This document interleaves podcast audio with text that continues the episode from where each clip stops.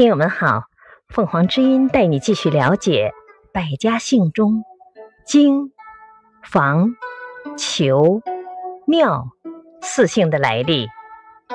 荆，春秋时郑国公子公叔段被封于京，也就是今天的河南省鄞县东南，其后代以封邑为姓。房，舜帝。后来封丹朱的儿子陵于房国，陵的子孙便以地名为姓。裘，春秋时魏国一大夫受封于裘，他的后代以封邑为姓，称裘氏。庙，古代墓与庙同音通用，所以春秋五霸之一的秦穆公也称作秦庙公。